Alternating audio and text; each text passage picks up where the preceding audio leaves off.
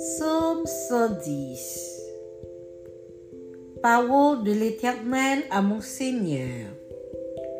Assis-toi à ma droite, jusqu'à ce que je fasse de tes ennemis ton marche-pied. L'Éternel étendra de Sion le sceptre de ta puissance. Domine au milieu de tes ennemis. Ton peuple est plein d'ardeur. Quand tu rassonnes ton armée avec des ornements sacrés du sein de l'aurore, ta jeunesse vient à toi comme une rosée. L'Éternel l'a juré et il ne s'en repentira point.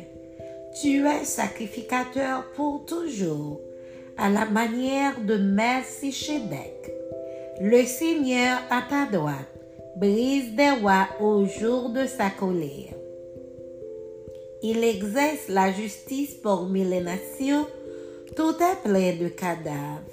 Il brise des têtes sur toute l'étendue du pays. Il boit au torrent pendant la manche.